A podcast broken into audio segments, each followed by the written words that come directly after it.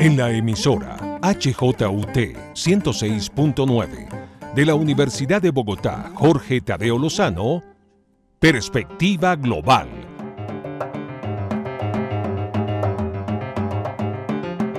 Un análisis a todos los cambios y retos que el siglo XXI le plantea al mundo. Presenta y dirige Doris Ramírez Leighton, experta en relaciones internacionales e investigadora de Asia-Pacífico.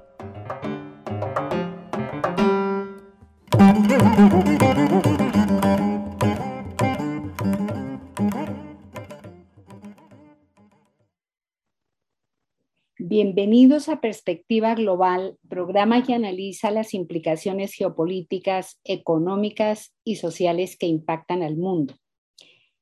Por ese motivo, hoy tengo un invitado muy especial, el ex embajador chileno Jorge Hein, quien, con quien ya tuve la oportunidad de hablar en otro momento sobre el no alineamiento activo.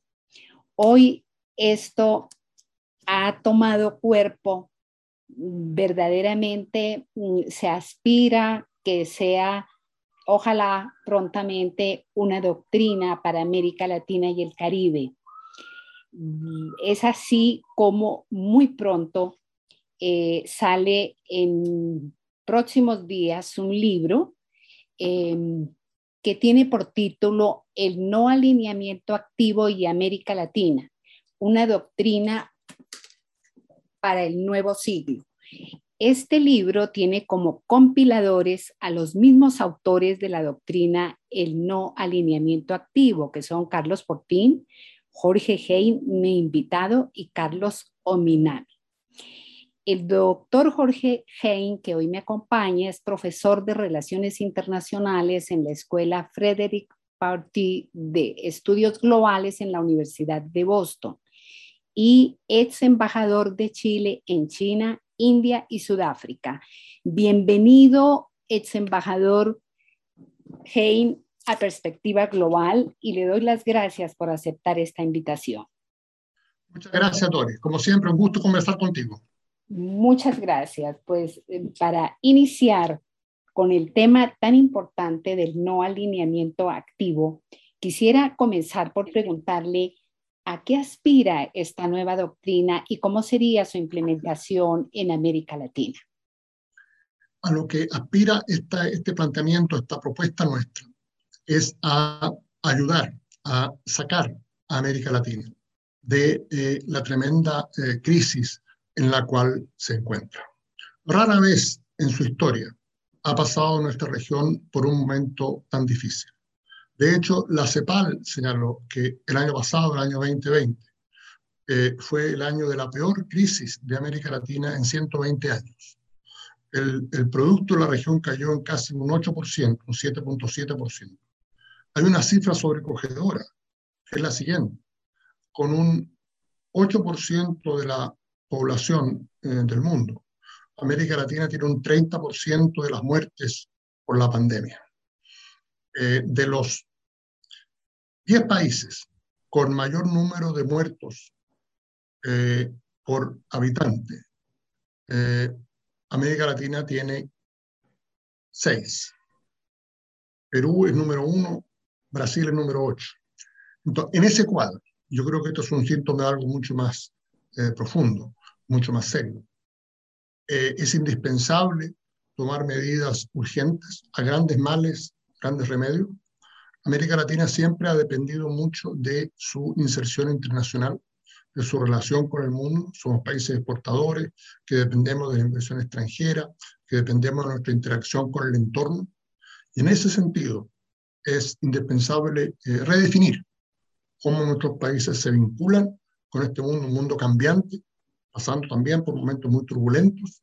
Y por eso es que ponemos sobre la mesa esta propuesta la propuesta del no alineamiento activo, que recoge nuestros planteamientos iniciales, y lo publicamos en, la revista Foreign Affairs Latinoamérica, en México, luego eh, con algunas variantes en Nueva Sociedad en Buenos Aires, y ahora va a ser publicado un libro que sale, se publica la próxima semana en, Chile, eh, por la editorial Catalonia, que vamos a tener un, lanzamiento en, en, Santiago, en el Instituto de Estudios Internacionales, con eh, tres ex cancilleres y eh, la presidenta del Senado.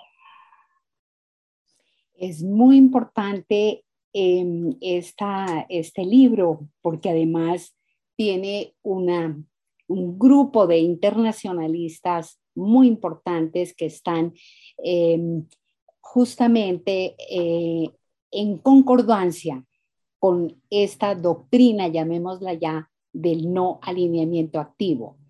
Aquí lo interesante es saber cómo se implementará esta doctrina que sería muy importante para salir de, la incertidumbre en América Latina con respecto no solamente a la pandemia, sino a la nueva transición eh, mundial. Correcto. Ahora, lo que nosotros estamos diciendo es que la situación internacional de América Latina se ha ido deteriorando eh, cada vez más. Y lo que está ocurriendo es que el resto del mundo ya eh, básicamente presta muy poca atención a la región. Presta tan poca atención, ¿por qué? Porque la región está tremendamente fragmentada, por una parte. Y por otra, porque eh, no tiene iniciativa ni acciones conjuntas sobre la temática internacional. Y eh, déjame señalar solamente dos ejemplos que nos indican eh, la gravedad de esta situación y por qué es indispensable tomar medidas al respecto. Este año se suponía que se realizaran dos eh, reuniones internacionales muy importantes. Una de ellas una cumbre de jefes de Estado y la otra una reunión de cancilleres. Ninguna de las dos se realizó. La primera fue la Cumbre de las Américas, que se suponía que tuviese lugar en Washington en abril de este año. Ella no tuvo lugar y se postergó para mediados del próximo año, o sea, a año y medio de eh, distancia. Ahora, estas cumbres se realizan cada tres años. El postergar una cumbre que se hace cada tres años por año y medio, bueno, es realmente decir esto no tiene ninguna importancia. Eh, la segunda es la reunión llamado eh, Foro Ministerial China-CELAC, que se realiza también cada tres años. Yo he participado en ambas reuniones. La primera se realizó en, en Beijing en enero de 2015, la segunda en Santiago de Chile en enero de 2018.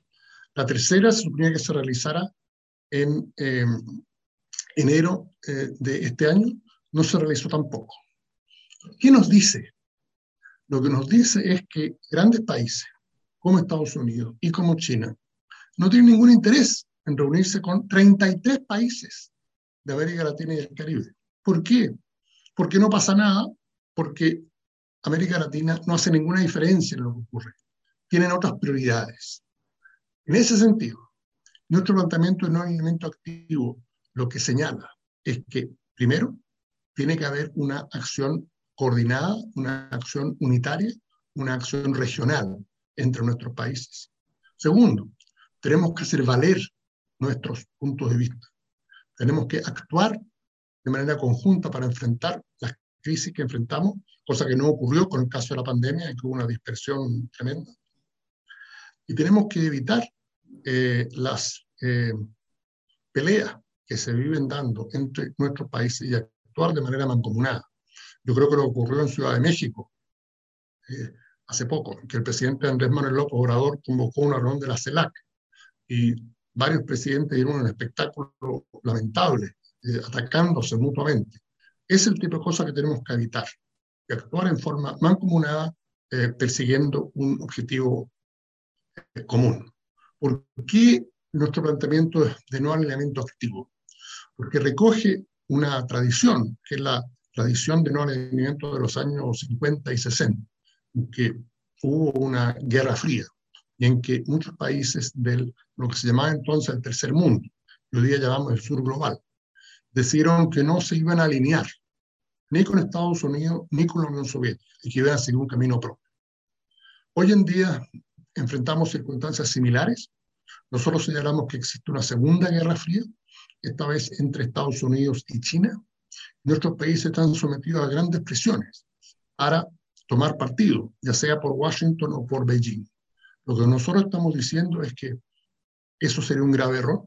Lo que nuestros países deben hacer es concentrarse en sus propios intereses, en sus propios objetivos y no eh, tomar partido por una de estas dos potencias. En ese sentido, se trata de un, un no elemento, pero un no elemento activo, no un no elemento pasivo, meramente de abstenerse de hacer cosas, sino que de tomar iniciativas en este nuevo entorno. Embajador Hein, em, ¿cuáles serían las oportunidades para América Latina eh, continuando con esta eh, teoría, esta doctrina del no alineamiento activo? Yo creo que eh, estamos pasando por un momento, a mi juicio, de grandes cambios en la región. si nosotros miramos lo que está ocurriendo, nosotros miramos el resultado de las elecciones en Perú. Eh, Chile va a tener elecciones eh, este mes, pronto. El próximo año va van a tener lugar elecciones en Brasil. Eh, también van a tener lugar elecciones en Colombia. Y yo creo que estamos ante una ola de recambio de gobiernos en la región y nosotros entendemos que es una gran oportunidad para que estos nuevos gobiernos que llegan con nuevos ímpetus y con nuevas ideas puedan eh, abrazar esta noción del no alineamiento activo y vuelvan a reposicionar a América Latina en el mundo y la saquen de esta posición tan desmedrada que está en este momento. Y América Latina vuelva, vuelva a ser eh, lo que alguna vez, lo que alguna vez fue. Embajador Hein, em, ¿Cómo sería la implementación de esta doctrina en América Latina teniendo en cuenta justamente lo que usted dice sobre América Latina? Estamos aislados, no tenemos ninguna plataforma de integración, eh, las reuniones que se tenían que hacer verdaderamente no ha sido lo mejor. Entonces, ¿cómo, cómo los tres autores de esta eh, interesante em, plataforma del no alineamiento activo, ¿cómo les gustaría implementar en América Latina y que verdaderamente eh, seamos conscientes de practicarla? Correcto. yo creo que acá hay dos cosas. Está el tema de esta Segunda Guerra Fría, al que yo aludía, la importancia de no alinearse con ninguna de estas dos eh, potencias en pugna. Eso, por una parte.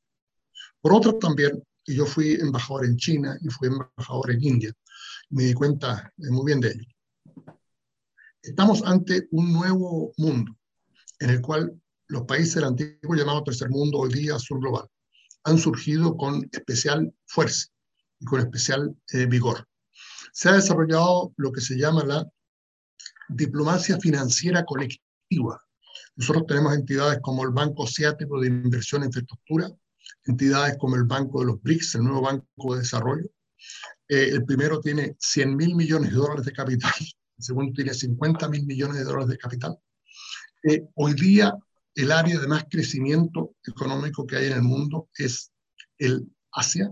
Ahí es donde están pasando las cosas. Asia tiene un 60% de la población en el mundo. Entonces, parte de esta eh, noción de no elemento activo es darse cuenta que nuestros países tienen que mirar no solo hacia el norte, como han mirado hasta ahora, y Europa, como han mirado hasta ahora que han sido los socios tradicionales de la región, sino que también, y esto es muy importante, tienen que mirar al Asia, que es la región donde están pasando cosas, donde están los capitales, donde está el, crecimiento del comercio. Eh, no es casualidad que el movimiento de no alineados surgió precisamente en Bandung, eh, bajo el liderato de Jawaharlal Nehru, el ministro de la India. Eh, y hoy día, más, ya más de 60 años después, nosotros creemos que América Latina debe también mirar hacia estos nuevos, nuevos países emergentes, nuevas economías emergentes, que es donde están las oportunidades. Eh, si nosotros vemos las cifras, dónde está el crecimiento del comercio, dónde están los mercados, dónde están las inversiones, hacia ese lugar donde, en el cual hay que vincularse. De manera que acá tenemos, por una parte, el abstenerse de tomar partido en el conflicto entre estas eh, superpotencias, por una parte, la acción mancomunada recrear organismos regionales, trabajar en los organismos multilaterales, mirar hacia base, participar en estos ejercicios de eh, diplomacia financiera colectiva y participar en, los grandes temas. ¿Cuál ha sido la posición de América Latina en la COP26 que se está desarrollando en Glasgow? El presidente de Brasil ni siquiera fue. Brasil debería ser un actor fundamental en el tema del medio ambiente. Sin embargo, el presidente de Brasil no fue a Roland Glasgow. Entonces, estamos realmente, a mi juicio, en una posición muy desmedrada y tenemos que recuperar el, el terreno. Hace algunos años había líderes latinoamericanos que eran figuras señeras en el escenario internacional. No tenemos esa situación. Es importante recuperarla. Embajador Hein, entonces usted a qué atribuye también que dos potencias tan importantes como China eh, y Rusia tampoco asistieron eh, personalmente a la COP26 en Glasgow. Ni el presidente sí, hay, sí, sí, gran pregunta. El presidente Xi Jinping, la verdad que hace ya casi dos años que no sale de, de manera que esto no es eh, novedad. El presidente Putin ha viajado más, eh, pero entiendo que también está bastante eh, confinado. Yo personalmente creo que es un error. Yo creo que ellos debieron haber participado. Yo creo que no hay tema más urgente para el mundo que eh, el cambio climático, que el calentamiento global. Es algo en lo cual todos tienen que aportar. Y la verdad es que para mí eh, ha sido una gran decepción que ni el presidente Xi ni el presidente Putin hayan ido. Eh, juntando las cabezas y eh, tratando de sentarse sobre una mesa y buscar soluciones que se resuelvan los problemas. ¿Usted cree que de la COP26 van a salir verdaderamente eh, temas importantes para ponerlos en práctica para el calentamiento global que ya no es eh, una, un futuro, sino un presente? Bueno, eh, yo diría lo siguiente, ojalá que se ocurra. Yo la verdad que tengo una sana dosis de, escepticismo. Yo vivo acá en Estados Unidos, acá hay eh, gran, eh, hay mucha gente que duda, por increíble que parezca, de los efectos del calentamiento global. hay demasiada, demasiado escepticismo a lo largo y lo ancho del mundo, además intereses económicos muy fuertes que se verían afectados por medidas que se tomen. De manera que yo, lamentablemente, eh, estoy bastante escéptico de que vayamos a ver eh, grandes cambios y grandes avances en esta materia, lo cual es honesto, porque significa que la verdad es que podemos enfrentar un futuro eh, muy incierto. Embajador Hein, hablando de su anterior invitación a América Latina prácticamente para que eh, puedan ingresar y sean socios del Banco de Infraestructura de Asia, lo mismo que de otros eh, fondos tan importantes asiáticos. Eh, ¿Usted cómo cree que puede hacer América Latina para trabajar en ese tema con China y con Asia, con otros países asiáticos? ¿Cómo haría con respecto a Estados Unidos? ¿Sí? La historia, la geografía, eh, nos tiene muy aliados de Estados Unidos por años. Sí, por supuesto. A ver, yo creo lo siguiente. A ver, yo soy eh, chileno, vengo de Chile, fui embajador de Chile. Eh, y Chile tiene una muy buena relación con los Estados Unidos. Y sin embargo, también tiene una muy buena relación con China. Chile es, Chile es uno de seis países que tiene tratados de libre comercio, tanto con Estados Unidos como con China. De manera que se puede hacer. Hoy día China es no solo el mayor socio comercial de Chile, tenemos un comercio superior a los 40 mil millones de dólares, es una cifra muy importante, muy significativa. Eh, pero no solo eso, China hoy día también ha pasado a ser el mayor inversionista extranjero en Chile. El año 2019 China fue eh, el país que más inversión extranjera generó en Chile. Y el primer semestre de este año eso se volvió a repetir. Eh, y eso no ha sido óbice para que tengamos también muy buenas relaciones con Estados Unidos en numerosos frentes. De manera que yo personalmente creo que para eso está la diplomacia, de que uno debe poder eh, caminar y mascar chicle al mismo tiempo y eh, gestionar estas relaciones eh, de la mejor manera posible. Hoy día en Sudamérica ya hay cinco países que son miembros plenos del Banco Asiático de Inversión e Infraestructura. Ecuador fue el primero, le siguió Uruguay, Brasil, Argentina y Chile. Hace un par de meses pasó a ser miembro pleno. Eh, Colombia no lo es. De que yo creo que ahí hay un tema. Entonces, eh, yo creo que no es incompatible tener buenas relaciones con Estados Unidos como tiene desde luego Colombia, con tener también buenas relaciones con China. Yo creo que el ejemplo de lo ocurrido con el proyecto de metro de Bogotá es un muy buen ejemplo. O sea, en Estados Unidos no se fabrican metros. No, que no hay empresas estadounidenses que pudiesen haber hecho ese proyecto. Y las empresas de otras partes que lo pueden hacer eh, cobraban, entiendo yo, precios mucho más altos que la empresa china que lo está construyendo en este momento. De, manera que yo creo que hay ciertas realidades económicas que hay que tener presentes. Y lo interesante del caso de las empresas chinas es que había un momento en que las empresas chinas funcionaban mucho con acuerdos de gobierno a gobierno. Firmaban un acuerdo con el gobierno de Ecuador, el gobierno de Venezuela, el gobierno de Argentina y hacían un proyecto. esos contratos de trato directo son vistos a veces con suspicacia porque se prestan para malos entendidos. Lo que están haciendo las empresas chinas en América Latina cada vez más, están participando en licitaciones, están participando en concursos abiertos y se adjudican los proyectos. Eso ha ocurrido en Chile, eh, ocurrió en Panamá. Eh, y, yo creo que ese es un camino eh, mucho más promisorio.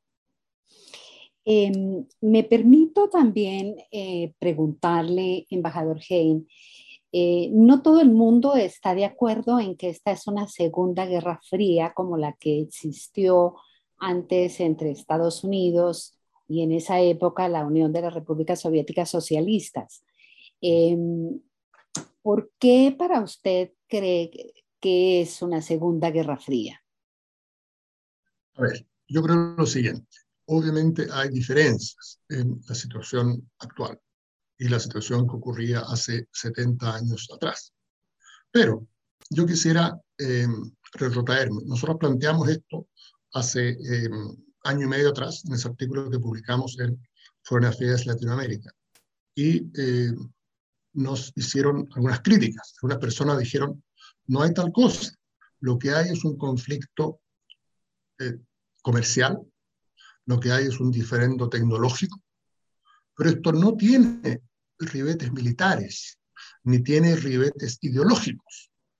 Es algo mucho más acotado y por lo tanto eh, no corresponde tacharlo de eh, Segunda Guerra Fría. Muy bien. Un año y medio después, portada de la revista Foreign Affairs en Nueva York, la edición principal de la revista que se publica en Nueva York, número de noviembre-diciembre.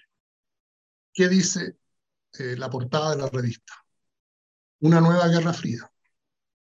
Esto es un año y medio después que nosotros lo dijimos. ¿Por qué? Porque hoy día nadie diría que la diferencia, el diferendo entre China y Estados Unidos es solamente algo comercial y algo tecnológico. Esto está adquiriendo ribetes militares, cosa de ver el, el pacto AUKUS entre Australia, el Reino Unido y Estados Unidos para proveer submarinos a propulsión nuclear a Australia, que obviamente está orientado hacia China, tiene una fuerte connotación militar. Eh, en Estados Unidos se está planteando que este es un conflicto entre democracia y autoritarismo a nivel mundial. Si esto no es un planteamiento ideológico, yo no sé qué es lo que es un planteamiento ideológico. De manera que yo creo que eh, los hechos nos han terminado dando la razón. Como digo, hay diferencias. Eh, China es una economía mucho más grande que lo que la Unión Soviética jamás fue. Es un primer dato de la causa. En términos de eh, paridad de poder adquisitivo, la economía china incluso es más grande que la economía de Estados Unidos en términos de precios de mercado. Se proyecta que para fines de los años 20, China superará a Estados Unidos también en tamaño de su economía. Y el segundo punto, que es muy importante, estamos en una economía globalizada. Las economías de Estados Unidos y China están mucho más interpenetradas, están mucho más eh, interdependientes que lo que jamás fue la Unión Soviética y con Estados Unidos. Pero por las razones antedichas, teniendo cuenta, en cuenta estas diferencias, eh, obviamente esto está adquiriendo cada vez más caracteres eh, de una Segunda Guerra Fría. Eh, pues muchísimas gracias verdaderamente por todos sus conceptos, su experiencia sobre las relaciones internacionales y lo que le espera América Latina en medio de esta tensión entre las dos potencias. Eh, me gustaría preguntar, eh, saber cómo quiere terminar esta conversación, eh, sobre todo pensando en la promoción de este libro tan importante, cómo lo debe conseguir las personas interesadas en tener este, este libro. Muchas gracias, Doris. a ver, el libro va a ser publicado en papel pero también en, en forma electrónica, va a estar disponible como ebook, de manera que eso va a ser mucho más eh, fácil de conseguir desde donde quiera que esté eh, un lector interesado. Nosotros, como digo, vamos a tener un lanzamiento en, en Santiago el lunes próximo, en el Instituto Estudio Internacional en Ciudad de Chile, y estamos programando también lanzamientos en Buenos Aires, en Sao Paulo, en Lima, eh, tal vez en México. la, ex canciller Emma Mejía participó en un seminario que tuvimos sobre este tema eh, eh, eh, del año pasado. Lamentablemente ella no pudo participar en el libro, nos habría gustado por lo que hecho, la invitamos a que lo hiciese. Pero obviamente Colombia es un país también muy significativo en la región, no, nos interesaría mucho que se informase respecto de este planteamiento. Muchas gracias al doctor Jorge Hein, profesor de la Universidad de Boston. Gracias por su sintonía en la HJUT 106.9. Dori Ramírez Leighton les habló en la realización y dirección de este programa. Feliz fin de semana para todos y muchísimas gracias de nuevo, doctor Jorge Hey. Muchas gracias, Doris. Un gusto, como siempre, conversar contigo.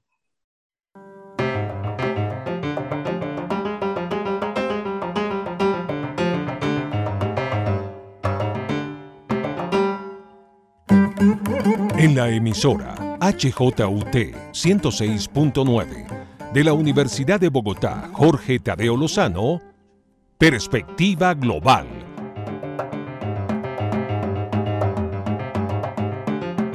Un análisis a todos los cambios y retos que el siglo XXI le plantea al mundo. Presenta y dirige Doris Ramírez Leighton experta en relaciones internacionales e investigadora de Asia-Pacífico.